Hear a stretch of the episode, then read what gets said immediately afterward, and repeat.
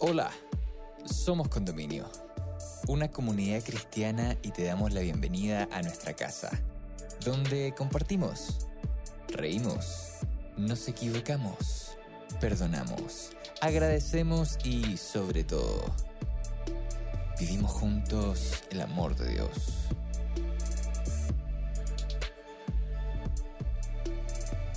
Llegamos a ti con nuestra serie Divergentes, presentándote el capítulo Alabanza Diferente, donde Fernanda Lasalle, amiga de nuestra casa, nos invita a meditar sobre la relación que existe entre la confianza en Dios y la alabanza en la vida cristiana.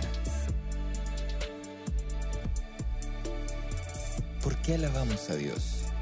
¿Y qué rol cumplen la alabanza y la adoración en la actualidad?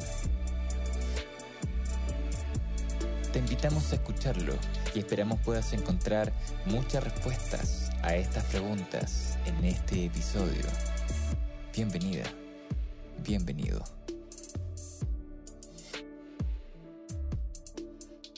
¿Te acuerdas la última vez en que fuiste a un concierto? ¿Te acuerdas la sensación que te generó estar ahí, escuchando a tu banda favorita, a tu cantante favorito? ¿Te acuerdas las personas que te acompañaron a ese concierto? La multitud que llenaba el espacio. ¿Cómo cantaban? De repente, no sé, cómo saltaban. ¿Cuál era la sensación que se generaba, que se sentía en el ambiente debido a ese concierto? Si no eres muy de música, ¿te acuerdas lo que sentiste en la última vez que fuiste a un estadio? De repente a ver la selección, de repente a ver tu equipo favorito. ¿Cómo la gente vibraba ahí? ¿Te acuerdas esa sensación de cuando marcaba un gol? Gente que ni siquiera habías visto en tu vida te abrazaba, celebraba contigo.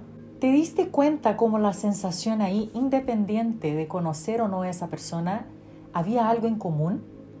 ¿Algo que los movía? Algo tenían en común para celebrar los goles, Ahora quiero que te quedes con esa sensación, con esa nostalgia, porque más adelante la vamos a recordar. Por ahora nos vamos a concentrar en una historia muy conocida en la Biblia, que es la historia de dos hermanos, Caín y Abel, en un momento muy crucial, el único momento incluso que la Biblia menciona eh, los dos como hermanos y ya en una situación muy compleja. En Génesis 4, del versículo 1 hasta el 16, nos cuenta la historia de esos dos hermanos. Y empieza así. El hombre tuvo relaciones sexuales con su mujer Eva y ella quedó embarazada y tuvo un hijo. Lo llamó Caín porque dijo, gracias a Dios he tenido un varoncito. Después volvió a tener otro hijo, que lo llamó Abel.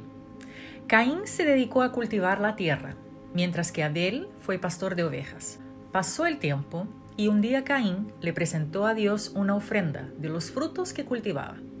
Por su parte, Abel escogió las primeras crías más gordas de sus ovejas y se las llevó a Dios como ofrenda. Dios recibió con mucho agrado la ofrenda de Abel, pero no recibió con el mismo gusto la ofrenda de Caín. Esto le molestó mucho a Caín, y en su cara se le veía lo enojado que estaba. Entonces Dios le preguntó a Caín, ¿por qué estás tan triste y enojado? Si haces lo correcto, siempre te aceptaré con agrado. Pero si haces lo malo, el pecado está listo para atacarte como un león. Y un día, Caín invitó a su hermano. Cuando llegaron al campo, Caín golpeó a su hermano y lo mató. Más tarde, Dios le preguntó a Caín, ¿Dónde está tu hermano? Y Caín le respondió, No lo sé, no tengo por qué cuidarlo. ¿Por qué has matado a tu hermano? Desde la tierra la sangre de tu hermano pide venganza. Esto no puede dejarse sin castigo. Maldito serás y la tierra que cultives no producirá nada, pues has matado a tu hermano y esa misma tierra se bebió su sangre. Por eso andarás por la tierra como un vagabundo que no tiene dónde vivir. Entonces Caín le dijo a Dios, ese castigo es más de lo que puedo soportar. Hoy me estás condenando a vivir en la tierra como un vagabundo Tendré que andar escondiéndome de ti, y cualquiera que me encuentre me podrá matar. Pero Dios le respondió, de ninguna manera.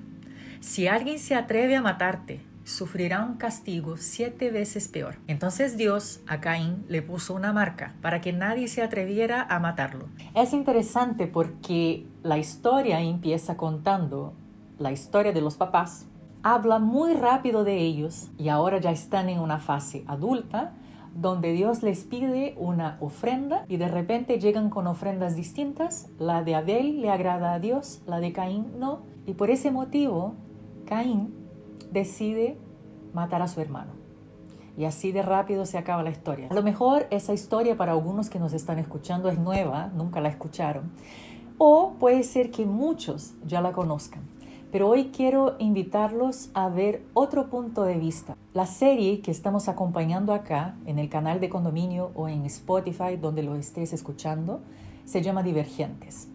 Y Abel especialmente está en esa serie porque realmente tuvo un comportamiento muy distinto a muchas personas, principalmente porque es la primera persona al menos que se menciona claramente en la Biblia que ofreció una adoración a Dios y que a Dios le agradó. Abel en su adoración a Dios, en su ofrenda, ofreció lo que de mejor tenía. Pero ¿por qué será que Caín, haciendo lo mismo, ofreciendo también su mejor, lo mejor que cultivaba de la tierra a Dios, no le agradó esa adoración, no le agradó esa entrega? Si nos vamos a Hebreos 11, versículo 4, vamos a encontrar la respuesta. Dice, Abel confió en Dios y por eso le ofreció un sacrificio mejor que el de Caín. Por eso Dios consideró que Abel era justo y aceptó sus ofrendas. Y aunque Abel ya está muerto, todavía podemos aprender mucho de la confianza que él tuvo en Dios. Esa frase es crucial, es muy importante, porque esa frase explica el motivo de por qué la adoración de Abel agradó a Dios y la de Caín no. Ese verso deja muy claro que el problema no era la ofrenda, porque Caín también, repito, ofreció lo mejor que tenía. Entonces el problema no era la, la, ofrenda en sí misma, el problema no estaba en lo que representaba esa adoración, en los elementos físicos de esa adoración, porque ambos ofrecieron lo mejor que tenían. La diferencia está en que la confianza que Abel tenía en Dios agradó a Dios y eso hizo con que Dios aceptara la ofrenda de Abel y no aceptara la ofrenda de Caín. Es importante que recordemos que Dios no necesita nada de lo que tenemos. Es imposible regalar algo a Dios porque Él ya lo tiene todo. Por lo tanto, Dios no es como nosotros que va a elegir entre el mejor o peor regalo. Así que si todo es de Dios, mi adoración, tu adoración, no es aceptada por Dios cuando le regalamos algo que no le pertenece. Todas las veces que quisiste ofrendar algo a Dios en tu adoración, por cumplir con sentimientos que claramente Dios no tendría, eso no le llega a Dios. Cuando ofrecemos a Dios algo que no le pertenece, con sentimientos que no le pertenecen, con principios o valores que no están en conformidad con lo que es Dios, con lo que lo representa, esa adoración no le llega. La adoración de Abel agradó a Dios porque llegó con confianza, porque llegó con un corazón completamente abierto, lleno de confianza, lleno de amor, lleno de reconocimiento de la presencia de Dios. Caín, por su vez, y eso lo podemos entender por su comportamiento, porque enseguida mató a su hermano como una forma de vengarse de Dios. Estos sentimientos que Caín seguro ya tenía que manejar en el día a día, ya tenía sentimientos, ya vivía su vida de una forma muy distinta, muy lejana a lo que es el carácter de Dios y también muy lejana de la forma de su hermano. Dos personas, hijos de los mismos padres, con comportamientos tan distintos, con adoraciones tan distintas, con sensaciones tan distintas, con entregas a Dios tan distintas. Uno con una entrega total, genuina, llena de confianza, reconociendo a Dios, y el otro con su corazón lleno de cosas por solucionar lleno de envidia, lleno de lo adoro porque tengo que cumplir con eso. Cuando entregamos a Dios algo que no le pertenece, no lo agradamos. Y eso fue lo que pasó con Caín. Su adoración no agradó a Dios, no por lo que él trajo físicamente para representar esa adoración, sino porque su corazón no estaba en esa adoración. No confiaba en Dios. No se estaba entregando a Dios. Y cuando no nos entregamos a Dios en nuestra adoración, no podemos llamar ese acto de adoración. Y a lo mejor te estás preguntando, pero ¿qué es la adoración? ¿Es la música? ¿Es cantar? Adoración es el resultado de lo que yo reconozco en algo o en alguien. Volviendo a los ejemplos iniciales cuando partimos esa conversación. En el fútbol, por ejemplo, en un partido. Yo no voy a sentir nada cuando esté en un partido, aunque sea un clásico, que sea algo muy importante, si en mi día a día no me dedico a reconocer el valor del fútbol como deporte, como entretenimiento, o incluso el valor de un determinado equipo para generar esa pasión. Puede ser la banda más exitosa del mundo, si yo no me dedico en el día a día a reconocer su talento musical, toda su historia, si yo no conozco sus músicas, si yo no reconozco el valor que tiene, si para mí lo que hacen no es música, yo seguro no voy a tener una experiencia de entrega en ese concierto como las otras personas que sí reconocen el valor de esta banda en su día a día. La adoración consiste en reconocer los atributos de Dios. Y nosotros como seres humanos tenemos mucha dificultad de reconocer a las personas, de reconocer lo que hacen de bueno, de reconocer sus talentos. Muchas empresas tienen hasta políticas de reconocimiento para que las personas puedan literalmente reconocer lo que su compañero de trabajo hace, eh, cómo se ha dedicado a la empresa, cómo ha hecho con que el equipo prospere. Y hay muchos otros ejemplos donde si no hay un estímulo, un incentivo a reconocer lo bueno de la otra persona, difícilmente lo vamos a hacer de manera natural. Y la adoración consiste en reconocer los atributos de Dios. También consiste en reconocer la presencia de Dios, lo mucho que cambia el lugar en que Dios se manifiesta. Un tercer atributo de la adoración es justamente reconocer nuestra dependencia de Dios, lo mucho que lo necesitamos. Y solo vamos reconocer que dependemos de Dios cuando estamos ejercitando a diario nuestra humildad. Ahora pónganse a pensar, ¿cuántas oportunidades tenemos en el día a día por la sociedad o por el entorno en que estamos de realmente ser humildes? Y la cuarta característica de la adoración es reconocer la importancia del servicio. Cuando uno adora a Dios, cuando reconoce sus valores, su amor, su justicia, todo lo que es Dios, es imposible que se quede igual. Es imposible que no haga algo por Dios, que no sirva a Dios, que no quiera transmitir ese amor a otras personas.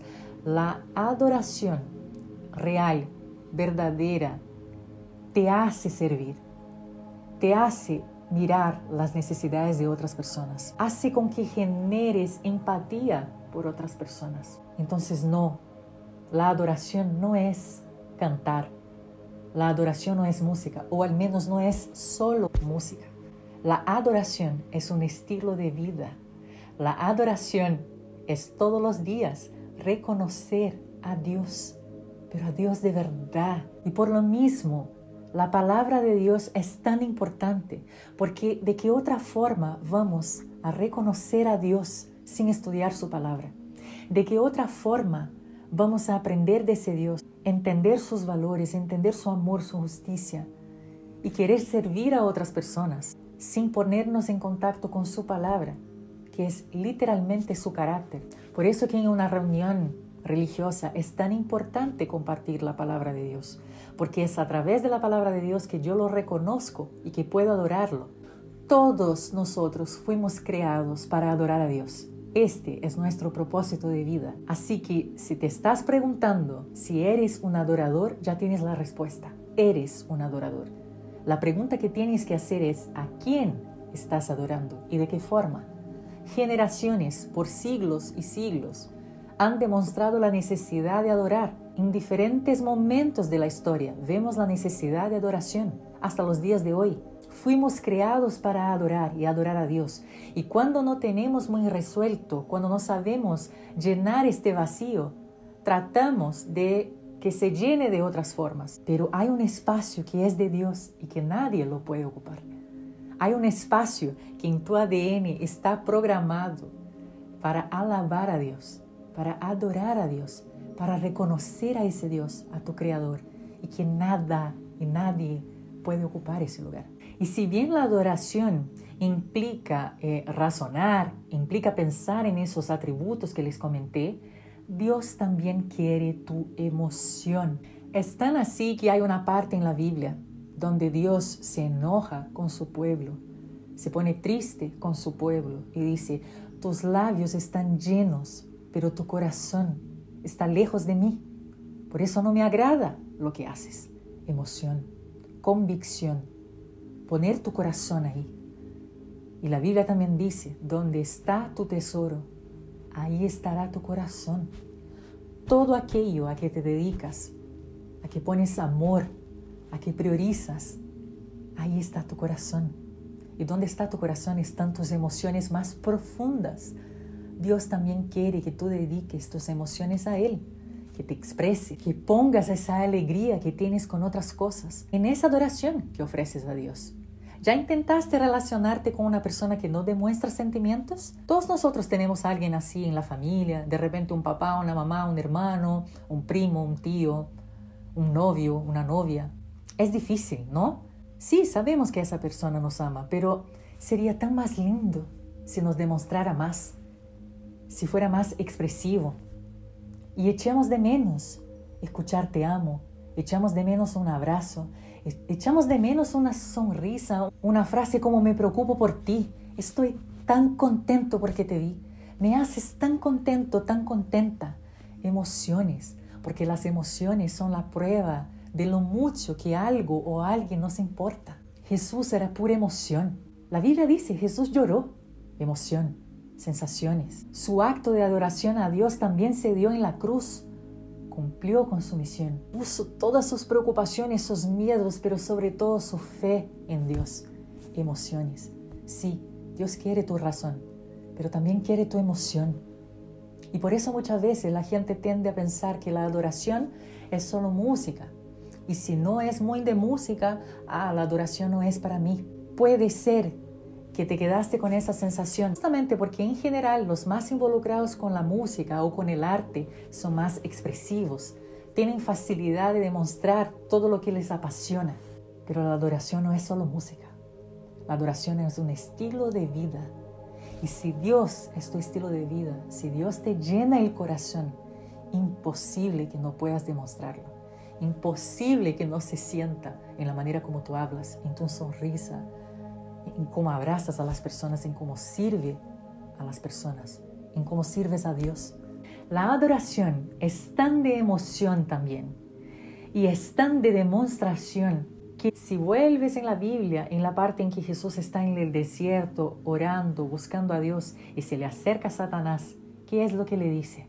Si postrado me adorares si postrado me adorares. Satanás conoció el cielo. Era un ángel. Escuchó a los ángeles alabar a Dios. Sabe lo que es, lo que involucra una verdadera adoración.